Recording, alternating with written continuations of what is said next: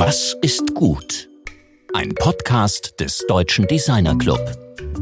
Wasserstoff, das ist inzwischen bekannt, gilt als ein absolut sauberer Energieträger. Nur die Herstellung und der Transport werfen Fragen zu dessen effizienten Einsatz auf. Muss Wasserstoff wie zurzeit geplant von weit her in unser Land geschafft werden, können wir hier bei uns nicht selber eine emissionsfreie Wasserstofflogistik aufbauen? Welche Antwort darauf ein quirliger Landwirt aus Nordfriesland hat, das ist unser Thema heute. Willkommen im Energiezukunftsland zwischen Watt und Deich. Mein Name ist Rainer Gerisch.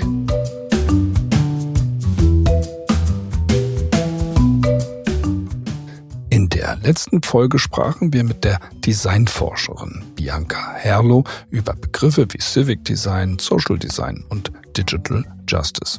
Kein leicht verdauliches Thema, aber designtheoretische Themen liefern nun einmal die notwendigen Grundlagen für Einsichten, warum und in welche Richtung wir etwas ändern müssen. Der Sprung zu unserem heutigen Thema könnte daher nicht größer, aber auch nicht sinnvoller sein, denn es geht um ganz pragmatische Lösungsansätze zur Erreichung von Klimaneutralität.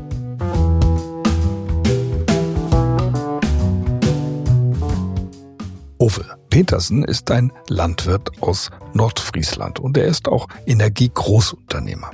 Die aufschäumenden Meereswellen, die Sturmfluten und die Gewalt des Meeres haben ihn gelehrt, dass mit der Natur nicht zu spaßen ist. Eines ist für ihn angesichts steigender Meeresspiegel und der Zunahme extremer Wetterereignisse sicher, dass wir die Energiewende schaffen müssen und dass wir dazu nicht mehr viel Zeit haben. Gleichzeitig weiß Owe auch, und das belegt er wirklich eindrücklich durch seine Arbeit, welche Chancen die Energiewende der Wirtschaft gerade im ländlichen Raum bieten kann. Er hat zunächst den landwirtschaftlichen Betrieb seiner Eltern übernommen. Landwirtschaft studiert und dann mit seinem Kommilitonen Heinrich Gärtner die Firma GP Joule gegründet. GP Joule ist ein Unternehmen, das sich einem einzigen Ziel verschrieben hat. 100% erneuerbare Energien für alle. Er ist überzeugt, dass dies alles möglich ist und es machbare Wege gibt, die Energiewende rechtzeitig zu schaffen. Wir können uns selbst mit Strom, Wärme und Wasserstoff aus erneuerbaren Energien versorgen. Wir können emissionsfrei mobil sein. Die Technologien sind da, es liegt nur an uns. Warum gerade ein Landwirt hier wirklich sinnvolle, gute Lösungen hat. Darüber spricht mein Kollege Georg Christoph Bertsch jetzt mit Owe Petersen.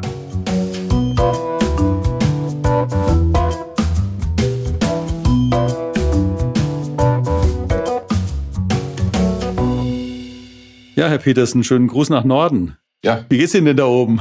Ja, danke, gut. Ja, prima. Ich habe Sie im letzten Jahr ja angerufen, als ich gelesen habe, dass Sie für 5000 Wasserstoff-LKWs gekauft haben. Ähm, und nach dem Artikel vom Manager Magazin war das ein niedriger einstelliger Milliardenbetrag. Ist ja nicht irgendwas Winziges, oder? Nee, ganz und gar nicht. Ganz und gar nicht. Ähm, da kann ich Sie vielleicht auch noch ein bisschen auf den neuesten Stand bringen. Weil der Hersteller, mit dem wir es gemacht haben, der ist ähm, leider nicht, leider äh, insolvent, äh, insolvent gegangen äh, Anfang diesen Jahres. Äh, nichtsdestotrotz bringt er uns nicht davon ab, äh, dass wir ähm, hier weiter an unserem, an unserem Projekt festhalten oder an unseren Projekten festhalten. Wir haben schon weitere Rahmenverträge geschlossen mit anderen Lkw-Herstellern, ähm, schon rechtzeitig und frühzeitig und ähm, ja, wir sind immer noch ähm, ganz klar ähm, auf dem Pfad der, des emissionsfreien Transportes mit der Bereitstellung von Lkw, ähm, Lkw in, in Zusammenhang mit der Wasserstofflogistik. Weil das, das Besondere daran ist ja, Sie stellen sich die Dinger ja nicht auf den Betriebshof, die Lkw, die Sie kaufen, sondern die werden ja dann eben auch wieder in den Markt gebracht. Also was ist denn das Geschäftsmodell dahinter eigentlich? Ja, das Geschäftsmodell dahinter ähm, ergibt sich eigentlich aus den aus der Problematik, die wir heute am, äh, im Mobilitätsbereich sehen für den Emissionsfreiverkehr, ob es batterieelektrisch ist oder wasserstoffelektrisch ist. Ähm, alle, die ähm, in, in neue Mobilität investieren müssen, die gehen auch gewisse Risiken ein. Nämlich, werde ich überhaupt beliefert? Habe ich überhaupt die Menge an Strom? Ähm, kann ich ähm, überhaupt die LKWs auch bekommen? Und wenn ich die LKWs bekomme, kann ich dann überhaupt die Wasserstofftankstelle bekommen? Und wir wollen in der Form ein Mobility as a Service Angebot äh, anbieten oder tun es auch schon bereits, Ähm, und das machen wir unter anderem auch schon seit einigen Jahren jetzt in Nordfriesland mit unserem Projekt eFarm, wo wir nämlich dem öffentlichen Nahverkehrsbetreiber auch zwei Busse zur Verfügung stellen, um ähm, äh, diese Wasserstoffbusse im öffentlichen Nahverkehr zu nutzen. Und er muss sich nicht um die Wasserstoffbetankung kümmern, er muss sich auch nicht um den Service kümmern von dem Bus, weil die, wir haben auch die Werkstatt ähm, dazu mit äh, aufgerüstet, dass sie auch Wasserstoff-LKWs mit äh, ähm, ähm, warten kann. Und das sorgt dafür, dass gerade solche Unternehmen, ob aus der Logistik oder aus dem, aus dem Transportwesen generell, ähm, sich deutlich weniger Gedanken drüber machen äh, müssen in Zukunft, ähm, welche welche Infrastruktur muss ich kaufen, auf welche technischen Herausforderungen muss ich achten, weil wir möchten hier den GP-Joule-Kilometer sozusagen zur Verfügung stellen als Bus oder als LKW, um tatsächlich hier den emissionsfreien Verkehr anzubieten. Und das mit der Maßgabe auch, dass natürlich die Energie, die wir dafür brauchen, auch systemdienlich aus dem Stromnetz genommen wird. Nämlich dann immer nur, wenn viel Wind weht und viel Sonne scheint, weil das ist die größte Herausforderung, in Zukunft eben die erneuerbaren Energien in, in unser Energiesystem zu integrieren. Und da bietet sich gerade die Nutzung von Wasserstoff in dem Transportwesen extrem gut an. Also Sie kommen ja jetzt ursprünglich auch nicht aus der Mobilität, sondern Sie kommen ja aus der Energie oder noch vorher, da kommen wir auch gleich noch drauf, aus der Landwirtschaft.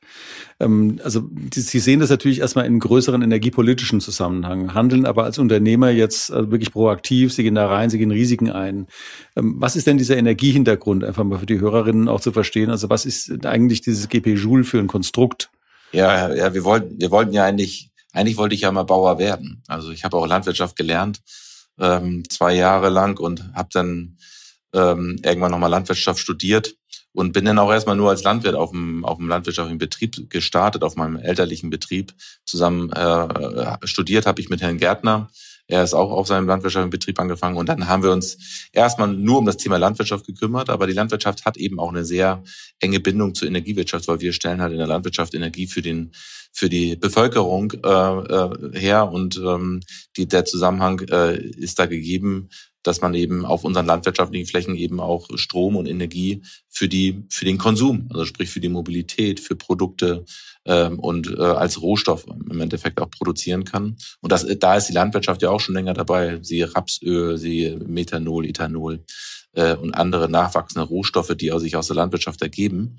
Ähm, und da haben wir eben irgendwann mal angefangen, äh, Solarparks zu projektieren. Den ersten haben wir 2004 gebaut, dann haben wir eigentlich jedes Jahr einen gebaut und dann sind wir irgendwann, ähm, nachdem wir jedes Jahr äh, entweder eine Solaranlage gebaut haben oder auch wir haben noch eine Biogasanlage gebaut oder Windkraft äh, geplant, haben wir Ende 2008 gesagt, okay, das müssen wir ein bisschen professioneller betreiben und haben dann eigentlich äh, am 13.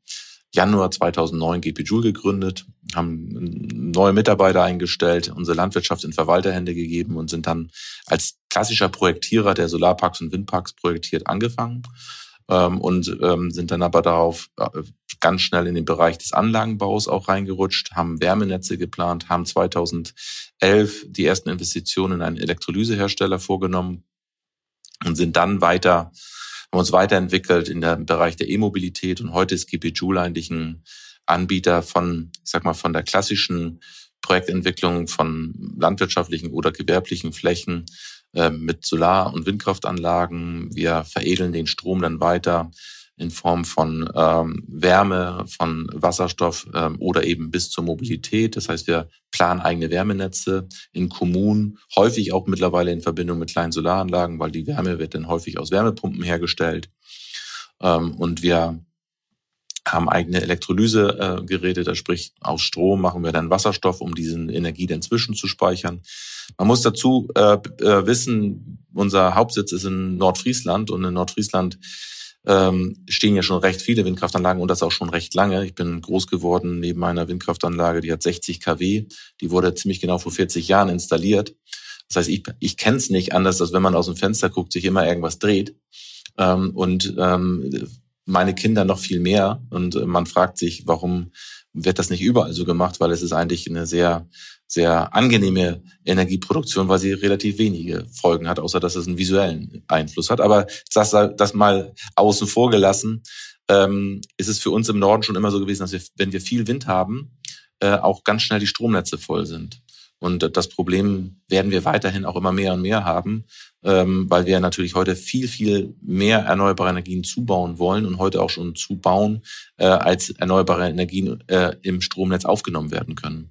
Und ähm, deswegen brauchen wir eben auch andere Lösungen, als den Strom einfach immer nur stumpf ins Stromnetz zu liefern, sondern vielmehr dann auch dafür zu sorgen, dass wir, wenn wir viel Wind- und Sonnenstrom haben, dass wir dann auch die Energie zum Beispiel im Elektrolyseur oder in der Wärmepumpe oder im Elektroauto mit Batterieauto eben dann auch nur nutzen.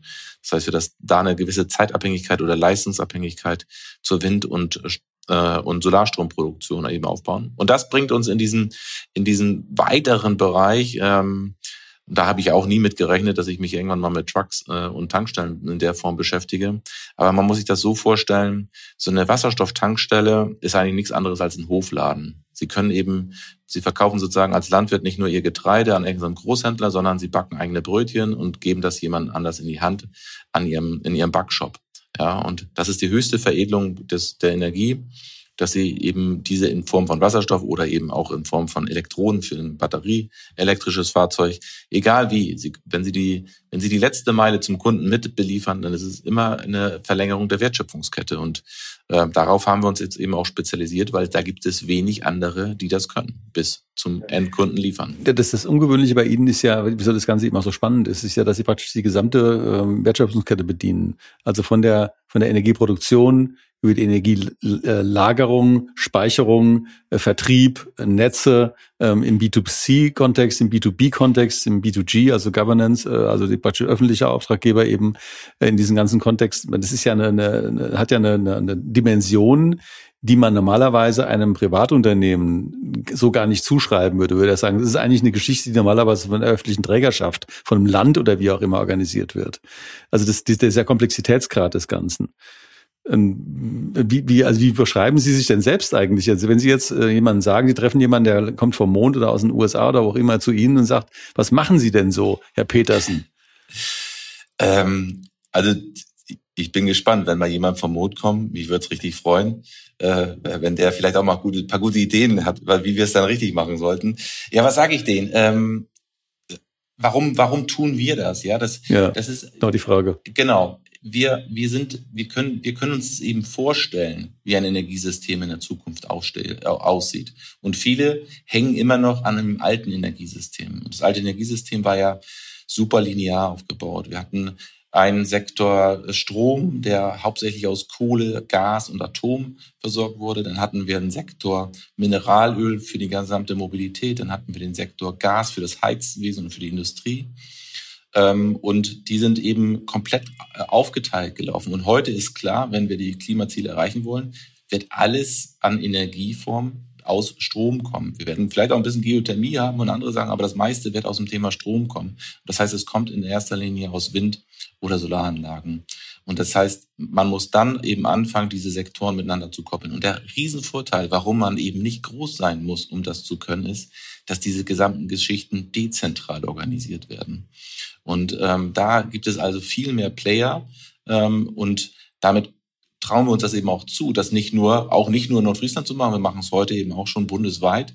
Ähm, aber man muss eben auch Strukturen haben, um überhaupt dezentral arbeiten zu können. Und da haben, sich die klassischen Energieversorger in den letzten Jahren zurückgezogen und in den letzten Jahrzehnten zurückgezogen. Die haben ja eigentlich nur noch ihre Vertriebsbüros äh, in der Fläche und äh, organisiert werden sie irgendwo zentral. Aber wenn Sie eben als, wir, wir sehen uns auch mehr und mehr als Energieversorger, wenn Sie als Energieversorger heute auftreten und im Bereich erneuerbare Energien gar keine eigenen Anlagen haben, keine eigenen Windkraftanlagen und Solaranlagen und nichts da in der Richtung planen können, dann können Sie auch kein gutes Angebot machen den Endkonsumer. Und dieses gute Angebot entscheidet sich im Endeffekt äh, darin, dass es ähm, auch immer nur mit sehr regionalen erzeugten Energieprodukten funktioniert. Weil wir sehen es ja heute, wenn ich in Nordfriesland eine Windkraftanlage betreibe, dann kann ich diesen Strom tatsächlich nach München verkaufen. Und es ist tatsächlich auch noch so, dass der in München viel weniger äh, für den Strom zahlt, also weil er weniger Netzentgelte zahlt, als wenn ich den Strom im Norden, Norden verkaufen würde. Aber es kommt auch der Strom gar nicht da unten an. Also das ist physisch nicht möglich. Diese Leitung ist, äh, die Leitungskapazität nach Süddeutschland ist ja so begrenzt, dass dieser Strom im Endeffekt immer von einem anderen Kraftwerk dorthin geliefert wird. Das ist also sagen, nur bilanziell findet die Belieferung statt, aber physisch eben nicht. Und zeigt eben auch, dass wir an unserem gesamten Energiesystem eben auch sehr zügig arbeiten müssen, weil es hat, es passiert jetzt ja was. Wir haben in der Vergangenheit ungefähr, ich sage mal, über 100 äh, Kraftwerke gehabt, viel mehr, vielleicht auch 1000 Kraftwerke gehabt, die Strom aus Gas, Kohle oder Atom produziert haben. Und die haben das, die waren dafür verantwortlich, dass so viel Strom da ist in unserem Energienetz. Und da hat der, früher der Bund das dafür gesorgt, dass dieser Strom überall hin verteilt wird, in jede Region in Deutschland. Und ähm, das wurde ja irgendwann mal privatisiert, der Netzausbau in den 2000er Jahren.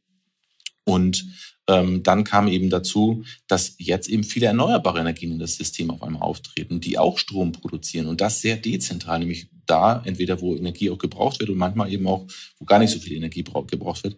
Also müssen eben auch diese Struktur ändern und das kann man eben nur dezentral ansetzen. Nämlich da, wo ich heute eine erneuerbare Energieanlage baue, habe ich entweder einen guten Netzverknüpfungspunkt, der ist, wie schon gesagt, in Nordfriesland eben auch häufig voll, oder ich habe einen lokalen Abnehmer vor Ort. Und dann habe ich den besten Business Case, weil dann habe ich eben nicht die Belastung des öffentlichen Stromnetzes. Ich muss dafür keine Trasse quer durch Deutschland bauen, sondern kann vor Ort den Strom nutzen. Ich kann ihn speichern, ich kann ihn umwandeln, ich kann ihn verfügbar machen für alle Energiesektoren. Und dann kann ich zum Beispiel Kommunen deutlich autonomer machen, als sie eben heute sind, weil heute hängt jede Kommune am Tropf des Gasmarktes, haben wir letztes Jahr gesehen, wie abhängig wir sind. Ähm, und zudem äh, können wir mit diesen Technologien, die heute etabliert sind, auch nicht unsere Klimaziele erreichen. Und auch jede Kommune hat ja mittlerweile ihre Klimaziele, hat ihre eigene Wärmeagenda. Und da spielt eben auch alles zusammen. Und man kann nicht auch nicht nur sagen in Zukunft, ich biete nur Wärme an. Der wird man nie konkurrenzfähig sein. Man wird immer am besten Wärme anbieten können, wenn man unter anderem auch Strom anbietet oder eben auch Wasserstoff anbietet, weil die Wärme ist häufig nur ein, ich sag mal, ein kleines Abfallprodukt in diesen verschiedenen Produktionsschritten. Äh, oder natürlich, wenn ich eine gute Wärmepumpe habe, dann kann ich auch direkt aus Strom äh, Wärme produzieren. Aber auch dann muss ich irgendwo die Erzeugung in der Nähe haben, weil es auch nicht immer gegeben ist, dass ich Strom vor Ort habe. Also wir sehen uns als integrierten Energieversorger, der eben heute mit eigenen Anlagen äh, wieder am Markt geht, der sich auch um die Mobilität kümmert und ähnliche ähnliche Gesellschaftenform hatten wir ja schon mal früher, nämlich die klassischen Stadtwerke, die früher auch für all das verantwortlich waren, nämlich für die Mobilität äh, des öffentlichen Nahverkehrs, für die Heizung und für die, den Betrieb der eigenen Gaskraftwerke in, in, in den Kommunen, haben die alles abgestoßen, wurde alles zentralisiert und damit ist das auch ein toller Markt, der da vor uns liegt. Das ist ja sehr interessant, weil Sie sind ja jetzt nicht irgendwie sozusagen der privatisierte Stadtwerk-Nachfolger, also Sie sind im Grunde ein Privatier, der sich in die Größenordnung eines Stadtwerks entwickelt oder auch darüber hinaus. Aber interessant an der Geschichte ist, dass Sie ja nicht nur jetzt mit äh, Energie handeln, sondern Sie produzieren sie und sind dadurch eben auch gezwungen, Sie hatten das Stichwort Anlagen schon mehrfach genannt, selbst Anlagen zu bauen. Also Sie brauchen einfach Grund und Boden. Sie errichten ein Bauwerk, das entsprechenden Genehmigungen auch unterliegt und dass von dem aus dann eben diese Leistungen erbracht werden, also Speicher, irgendwie Räder und so weiter und so fort. Und da kommen wir eben auch in den, in den Bereich dieses berühmten Paragraph 35 des Baugesetzbuchs, nämlich für Bauten im Außenraum. Also was, was, mit, mit was haben Sie denn da zu kämpfen, wenn man jetzt mal guckt, also guckt das Baugesetz an, ähm, ähm, in, in Ihren Investments? Ja, vielleicht noch ein Punkt gerade noch dazu gesagt zum, zum ersten Thema.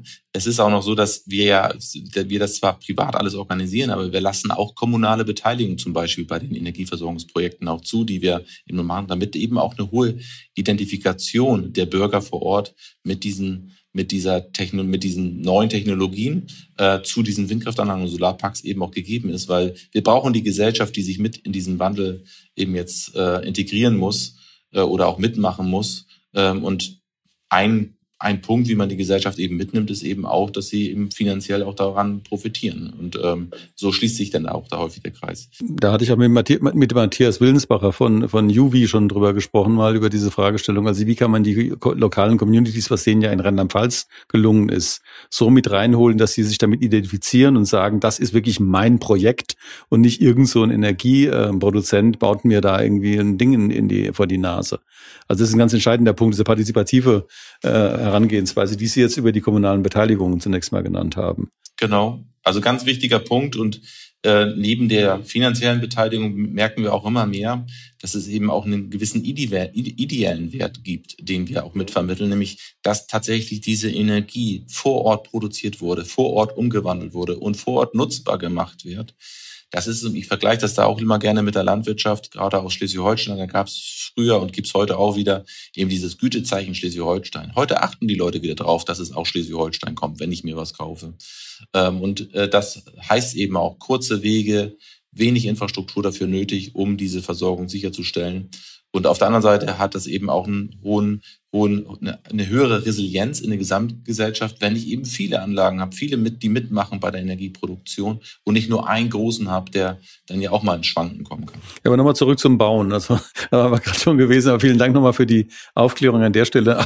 Auch nochmal zurück zu der, meiner Ausgangsfrage, wenn jemand vom Mond kommt. Ich glaube, Sie erklären das so klar und so prägnant, dass selbst jemand, der den Gesamtkontext überhaupt nicht kennt, versteht, was das Geschäftsmodell ist. Das finde ich wirklich jetzt beeindruckend, muss ich sagen. Also das äh, nochmal vielen Dank dafür. Aber jetzt mal, wie gesagt, diese Frage des Bauens. Was, wo sind da die Probleme? Also gerade jetzt angesichts des Paragraph 35, aber eben auch Bauen im Außenraum. Und was könnte man da ändern? Ja, also da da muss man ja auch ein bisschen zurückschauen. Ähm, man hat ja mal eine gewisse Art der Privilegierung im Baugesetzbuch, nämlich unter Paragraph 35, äh, festgehalten.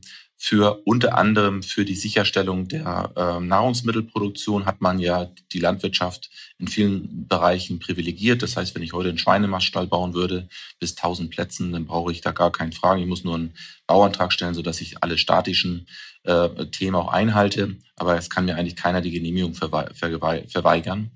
Ähm, und das gleiche gilt unter anderem auch für äh, Blockheizkraftwerke bis ein Megawatt Leistung. Wenn Sie das heute draußen im Außenbereich mit Öl betreiben oder Gas, dann brauchen Sie auch keinen Fragen, brauchen Sie auch nur einen Bauantrag stellen, muss kein Flächennutzungsplan geändert werden und nichts, sondern Sie können einfach einen Bauantrag stellen.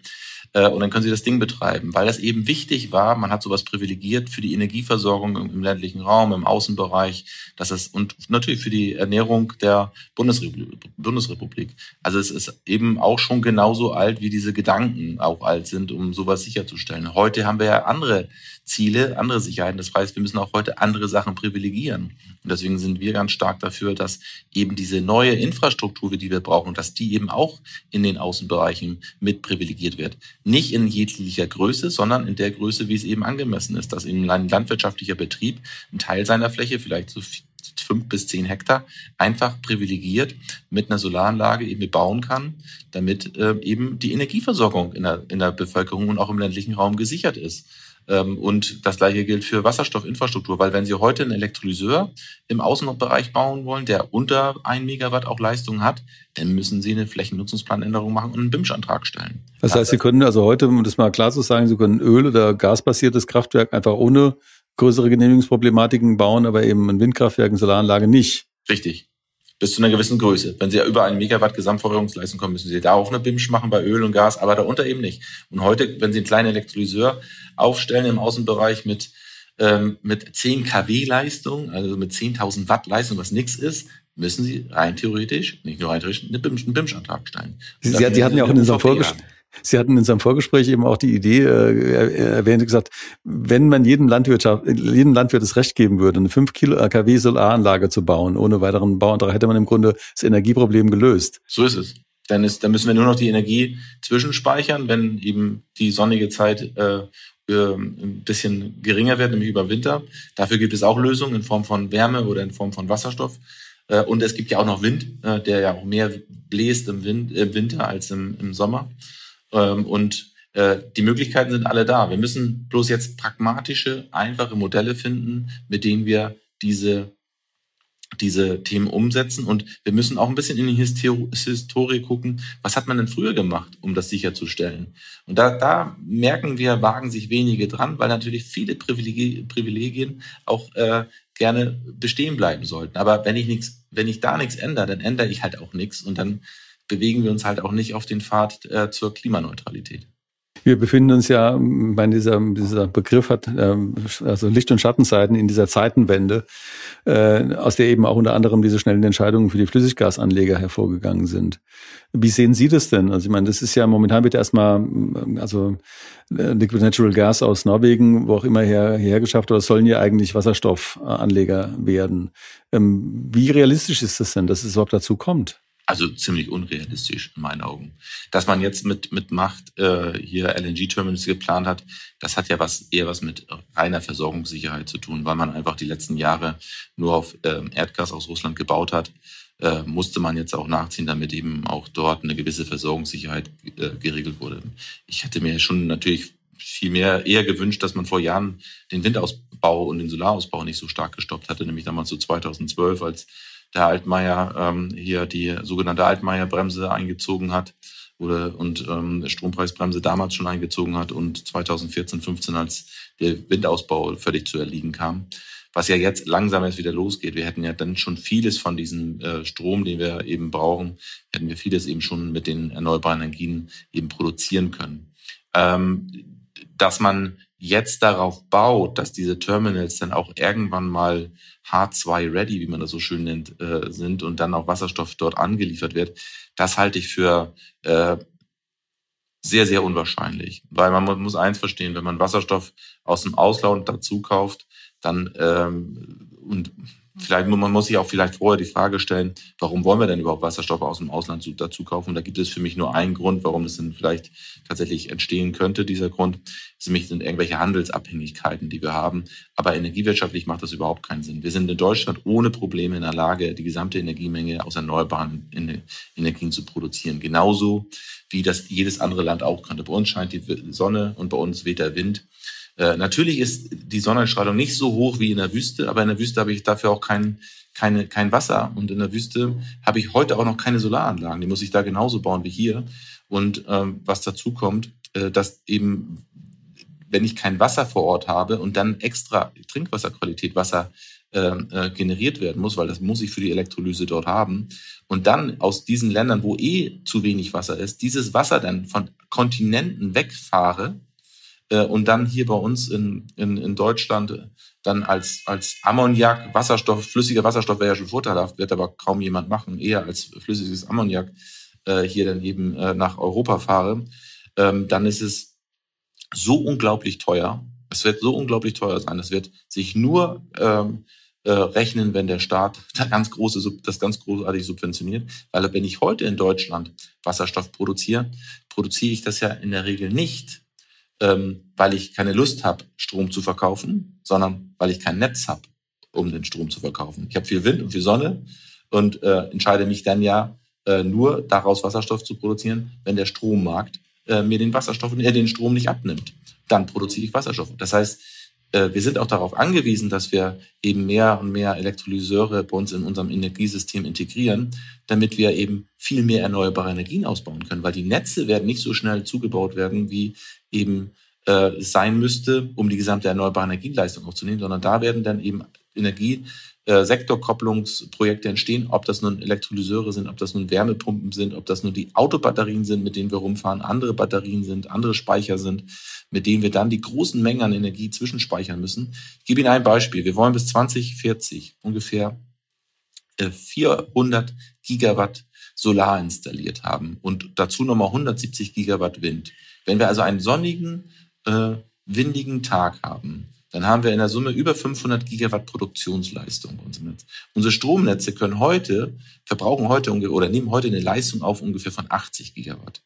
Ja, also die sind auch nicht dafür gebaut, weil das, was wir früher an Strom verbraucht haben, das waren nur 20 Prozent unseres Gesamtenergieverbrauches. Aber wir wollen ja die, die, Energie aus Wind und Solar auch in den anderen Sektoren haben, also auch damit die anderen 80 Prozent versorgen. Das heißt, ich muss es irgendwann transformieren. Und da bietet sich das eben auch an, dass man dann Wasserstoff produziert, wenn eben viel Wind und viel, äh, viel Wind weht und viel Sonne scheint, um dann eben auch unter anderem den Netzausbau zu ich sag mal, zu, äh, zu ersetzen in der Form, weil wir eh nicht so viel Kupferleitung bauen werden in Deutschland und damit andere Infrastrukturen ausnutzen werden, wie zum Beispiel unsere Gasnetze. Und in unserem großen Gasnetz, was deutschlandweit ja sehr, sehr gut ist, ähm, kann ich dann eben auch gewisse Gasmengen zwischenspeichern, um dann eben auch über den schattigen Winter zu kommen ähm, oder eben auch die eine oder andere Dunkelflaute zu äh, ähm, überstehen und vor allen Dingen auch eine, um eine höhere Resilienz in unserem gesamten Energiesystem hinzubekommen. Nämlich wir werden in Deutschland viele Gaskavernen sehen, die in Zukunft äh, Wasserstoff zwischenspeichern, die uns dann auch mal über mehrere Monate oder Jahre äh, eben auch mit Energie versorgen können. Meine, der entscheidende Punkt bei Ihnen ist ja, dass Sie sagen, durch die Dezentralisierung, die wir vorhin ja schon hatten, sind wir in der Lage, eben um diese riesigen Netzausbauten rumzukommen. Wir sind in der Lage, eben eine größere Resilienz aufzubauen und eben auch äh, durch die Dezentralisierung sind wir auch in der Lage, jeden Bauern im Grunde zum Energieproduzenten zu machen. Also das, das ist ja ein, ein komplett anderes Modell. Also letztlich unterm Strich sagen Sie, wir wären eigentlich unter anderen gesetzlichen Vorgaben jederzeit in der Lage, uns selbst äh, zu versorgen, ohne Energieimporte ähm, eben durch Nutzung ähm, unserer äh, Flächen für Energieproduktion, Energienetze im lokalen Kontext. Absolut. Ich meine, das ist, ich gebe Ihnen ein Beispiel. Äh, viele argumentieren ja so, ja, aber es ist ja viel günstiger, das im Ausland zu machen. Ja, das mag ja sein, bloß danach haben wir in der Vergangenheit ja auch nicht gehandelt, weil es jetzt unbedingt günstiger ist. Meistens ist es ja auch gar nicht günstiger, sondern hat ja recht hohe Folgekosten. Wenn ich an eine Landwirtschaft denke, wir können uns in der Landwirtschaft super selbst versorgen in Deutschland. Obwohl der Weizen äh, in, in Australien viel günstiger wächst. Ja, aber trotzdem können wir es hier auch. Es ist, ja, wir hören ja jetzt deswegen nicht auf, äh, Weizen zu, kein Weizen mehr zu produzieren in, in Deutschland, nur weil es irgendwo anders günstiger ist. Und das am Märchen, dass es irgendwo anders günstiger ist, äh, das haben wir doch hoffentlich mittlerweile alle verstanden, dass die Folgekosten aus dieser Globalisierung in diesem Zusammenhang unglaublich hoch sind, weil wir keinen Einfluss darauf haben, wie sie denn in Australien oder in Nordamerika oder in Südamerika eben dann ihre Früchte anbauen, ihren Soja anbauen, dass sie vorher dafür die äh, Hölzer, äh, die Wälder abgeholzt haben oder oder oder und welche Pflanzenschutzmittel sie noch einsetzen können, dass sie genveränderten äh, genverändertes äh, Pflanzgut einsetzen können. Was auch immer. Also die Kette ist lang, die eben diese Argumente eigentlich liefern, was dagegen spricht, die Ware aus dem Ausland zu nehmen. Und wenn ich daran denke, dass wir heute auf große Exkursionen fahren nach Brasilien oder nach Kanada oder nach Saudi-Arabien, nach Abu Dhabi oder sonst wohin, ja, dass wir da auf Einkaufstour gehen, in diese Gebiete. Und wenn man, viele machen sich ja Hoffnung, dass es in Kanada alles viel einfacher geht. Wir selber sind nun auch in Kanada aktiv und wissen, dass die Projektierung von Windkraftanlagen und Solaranlagen da auch nicht einfach ist und der Ausbau unglaublich langsam ist. Aber wir von denen äh, dann eben Wasserstoff kaufen wollen, da bin ich mir ziemlich sicher, dass kein Tropfen Wasserstoff oder kein Kilogramm Wasserstoff in Brunsbüttel, Lubnin oder wo auch immer ankommen wird. Ja, dann kommen wir nochmal, bevor wir zu unserer berühmten Abschlussfrage kommen. Also vielen herzlichen Dank für dieses wirklich äh, Pamphlet. Ähm, äh, zu, zu dem Punkt der Erde nochmal zurück. Also Sie kommen aus der Landwirtschaft, also Sie sind, sind vertraut mit der Erde. Ich meine, Sie sind zwar kein Niedersachse, die von sich behaupten, Sie seien erdverwachsen und sturmfest, aber ich glaube, dass Sie doch dennoch eine klare Idee von dem haben, was Erde für Sie bedeutet. Also da würde ich ganz gerne mal kurz drauf kommen, einfach auf diese, auf Ihre Beziehung zur Erde. Ja, die ist, die ist schon vielfältig, muss ich sagen. Auf der einen Seite, wenn man unseren Hauptsitz in Nordfriesland kennt, der liegt ungefähr auf, ähm, auf normal Null. Also wir sind da auf Meeresspiegelhöhe, ziemlich genau. Ja, trennen tut uns nur von der Nordsee zwei Deiche. Der eine davon ist sechs Meter hoch, der ist von 1905. Und der andere ist, ich glaube, acht Meter hoch und der ist von 1900, ich glaube irgendwie 88 oder sowas in der Richtung. Ähm, und die schützen uns jetzt erstmal vor den äh, Sturmfluten in der Vergangenheit ganz gut. Aber wenn wir nur einen gewissen Anstieg haben, höheren Anstieg haben äh, an, am Meeresspiegel, dann wird bei der nächsten Sturmflut auch gleich mehrere Meter äh, eben auch Wasser erwartet. Und das kann, da sind, ist natürlich gerade unser Gebiet stark gefährdet. Das heißt, von der Seite her ähm, ist uns, ist uns der, der Blick auf den Klimawandel natürlich ultra präsent, jeden Tag. Ich glaube, das zeichnet uns da oben auch aus. Und ähm, häufig ist es ja auch so, dass aus so einer Not auch die besten Ideen kommen. Und ich glaube, einige davon haben wir. Äh, neben dem, dass wir ja auch das Problem mit den vollen Stromnetzen schon haben, weil wir schon so viel Windenergie haben. Und daraus entwickeln sich einfach Ideen. Ähm, und die andere Verwurzelung zum Land ist es eben so, wenn man sich die Landwirtschaft anschaut, äh, dann hat die Landwirtschaft eben eine Riesenchance aktuell, einen ganz großen Beitrag zur, zu den, zum Klimaschutz, äh, ähm, sozusagen ähm, den Klimawandel auszubremsen. Ähm, nämlich in der Form, dass wir heute noch auf sehr viel Flächen eigentlich ähm, ähm, Produkte anbauen, die teilweise zu über 60 Prozent auf unseren Flächen eben in die Tiernahrung gehen. Und da werden wir ein Umdenken haben müssen. Ich meine, es ist ja schon verrückt, dass wir Heuschrecken erst ab diesem Jahr auch als Lebensmittel bezeichnen. Äh, im, in, in, Im überwiegenden Teil der Welt äh, ist es schon gang und gäbe, äh, dass man eben auch diese essen kann. Also die Mehrzahl der Bevölkerung auf der Welt ist dem, ist, da sind, äh, äh, sind eben solche Tiere, ob das Mehlwürmer sind oder Heuschrecken sind, ein, absoluter Nahrungsmittelbestandteil, weil es eben eine gute alternative Eiweißressource äh, bildet. Und äh, wir tun immer noch so, als wenn sich da auf jeden Fall nichts verändern darf. Und es muss sich da was verändern, weil die Landwirtschaft hat da eine riesen Chance auch drinne, dann auf ihren Flächen nämlich entweder diese aufzuforsten oder in diesen Böden eben Humus anzureichern, der dann dafür sorgen wird, dass wir unseren Luft-CO2-Gehalt eben deutlich sinken können. Wir sind über 400 ppm. Äh, Im äh, CO2 haben wir in der Atmosphäre. Wir müssen, glaube ich, unter 200 kommen, wenn ich mich nicht richtig, äh, äh, wenn ich mich nicht täusche. Und äh, das heißt, wir brauchen die Pflanzen mit. Die brauchen, müssen mitarbeiten. Wir brauchen den Boden, die Erde, die mitarbeitet, indem wir sie nämlich im Winter grün halten, die Erde, damit da Pflanzen drauf wachsen, damit wir eben Humusaufbau äh, gestalten können. Und wenn ich dann sehe, dass doch in der Landwirtschaft da dieses Thema noch gar nicht präsent ist, aber auch, muss man ja auch sagen, auch politisch noch nicht richtig forciert wird, nämlich dass man den Landwirten keinen Anreiz gibt, die Flächen grün zu halten, diese eine Art Greening-Prämie einzuführen, ähm, die Landwirtschaft darauf zu intensivieren, auch eben, ich sag mal, so Grenzertragsböden dann immer grün zu halten oder aufzuforsten oder, oder. Das ist, glaube ich, ein wichtiger Schritt, der jetzt gemacht werden muss. Bundesweit, aber natürlich europaweit und weltweit. Und ich glaube, es gibt schon in, auf der Welt genügend Beispiele, wie das funktionieren kann. Dann sorgen wir nämlich nicht nur für die Einspeicherung von CO2, sondern wir sorgen auch dafür, dass wir unsere Biodiversität hochhalten. Ähm, und das sind alles Punkte, die müssen wir mitbedenken. Das heißt, die Energiewende bzw. der den Klimaschutz, den wir heute betreiben müssen, den müssen wir über die Energiewende hinaus betrachten, weil gerade auch dort die Landwirtschaft eine Riesenrolle spielt durch die Düngemittelproduktion äh, oder durch den Düngebedarf, der ja dann durch die mangelnde Tierhaltung werde ich nicht genügend Tierdünger mehr haben, um dann die Pflanzen zu ernähren. Dafür brauche ich dann natürlich wieder Wasserstoff, den ich dann zu Ammoniak weiterverarbeite, damit ich dann meine Pflanze mit Ammoniak aus grüner Energie äh, versorgen kann. Und so schließt sich dann wieder der Kreis. Und das ist, glaube ich, etwas, was häufig noch unterschätzt wird und wo unglaublich viel Potenzial ist und was mir immer wieder die Hoffnung gibt, dass wir unser Ziel dennoch erreichen, auch wenn es gerade heutzutage stark diskutiert wird mit dem neuen Klimareport, ob wir es überhaupt schaffen. Ich bin mir da ganz sicher, dass wir es schaffen werden und wir brauchen nur alle, die mitmachen können und vor allen Dingen brauchen wir eins, Veränderung, weil der, der sich nicht verändern möchte, der ist in meinen Augen der radikalste. Die, die sich verändern, das sind die, die äh, zukunftsweisend handeln und die eben auch unseren nachfolgenden Generationen auch noch irgendwo einen lebenswerten äh, Planeten überlassen können. Ja, dann habe ich noch diese eine Abschlussfrage, nämlich unsere berühmte Frage, was ist gut? Was ist gut, Herr Petersen? Ich glaube, gut ist, dass so viele mitmachen. Wir merken das bei uns, es machen viele Leute bei GP Joule mit, es machen aber auch viele in der gesamten Branche mit. Es tut sich was, es kommen Veränderungen und dieses äh, diese Signale, die wir auch aus Berlin mitbekommen, auch wenn sie viele Leute aufregen, dass sie bald keine Gasheizung mehr kaufen dürfen und keine Ölheizung mehr kaufen können. Welch Wunder, ja, als wenn sie alle unglaublich überrascht werden, dass wenn man weniger CO2 emittieren darf, dann auf einmal gar keine äh, Gasheizung mehr kaufen darf und keine Ölheizung mehr kaufen darf. Also ich finde es gut, dass wir so eine radikalen äh, äh, Ansätze in Berlin sehen, die in meinen Augen eben überhaupt nicht radikal sind. Radikal wäre nur, wenn sie es nicht machen würden. Und das finde ich besonders gut, dass die ersten Signale da sind, dass viele mitmachen und dass wir mehr und mehr Chancen sehen, weil wir uns mehr und mehr Gedanken darüber machen. Prima Schlusswort.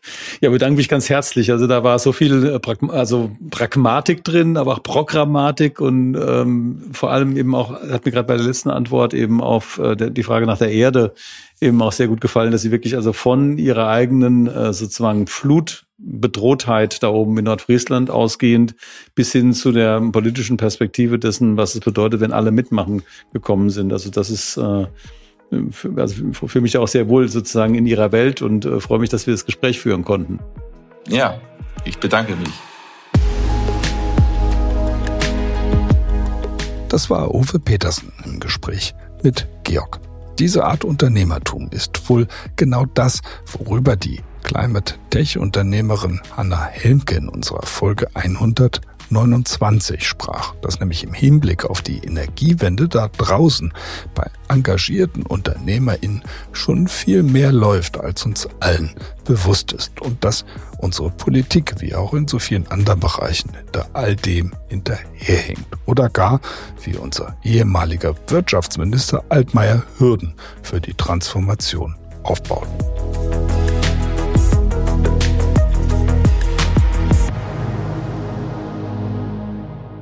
Auch wenn es für manche nun doch sehr unbequem klingt. Die jüngst angekündigten Maßnahmen wie beispielsweise der Stopp für Gas- oder Ölheizung oder den Verbrennermotor sind mehr als sinnvoll und die einzige Chance dafür, dass auch zukünftige Generationen noch lebenswert auf diesem Planeten existieren können. Jedem muss klar sein, dass er dazu seinen Beitrag liefern muss. In der kommenden Woche haben wir Niklas Fiedler zu Gast. Niklas ist ein begnadeter Illustrator, Autor und Aktivist. Er schafft mit den Mitteln der Gestaltung und des Humors Luft zum Atmen. Freut euch auf eine spannende Diskussion über Totalitarismus und eine Performance Lecture der Spitzenklasse. Bis dahin wünschen wir euch alles Gute, eure DDcast Redaktion.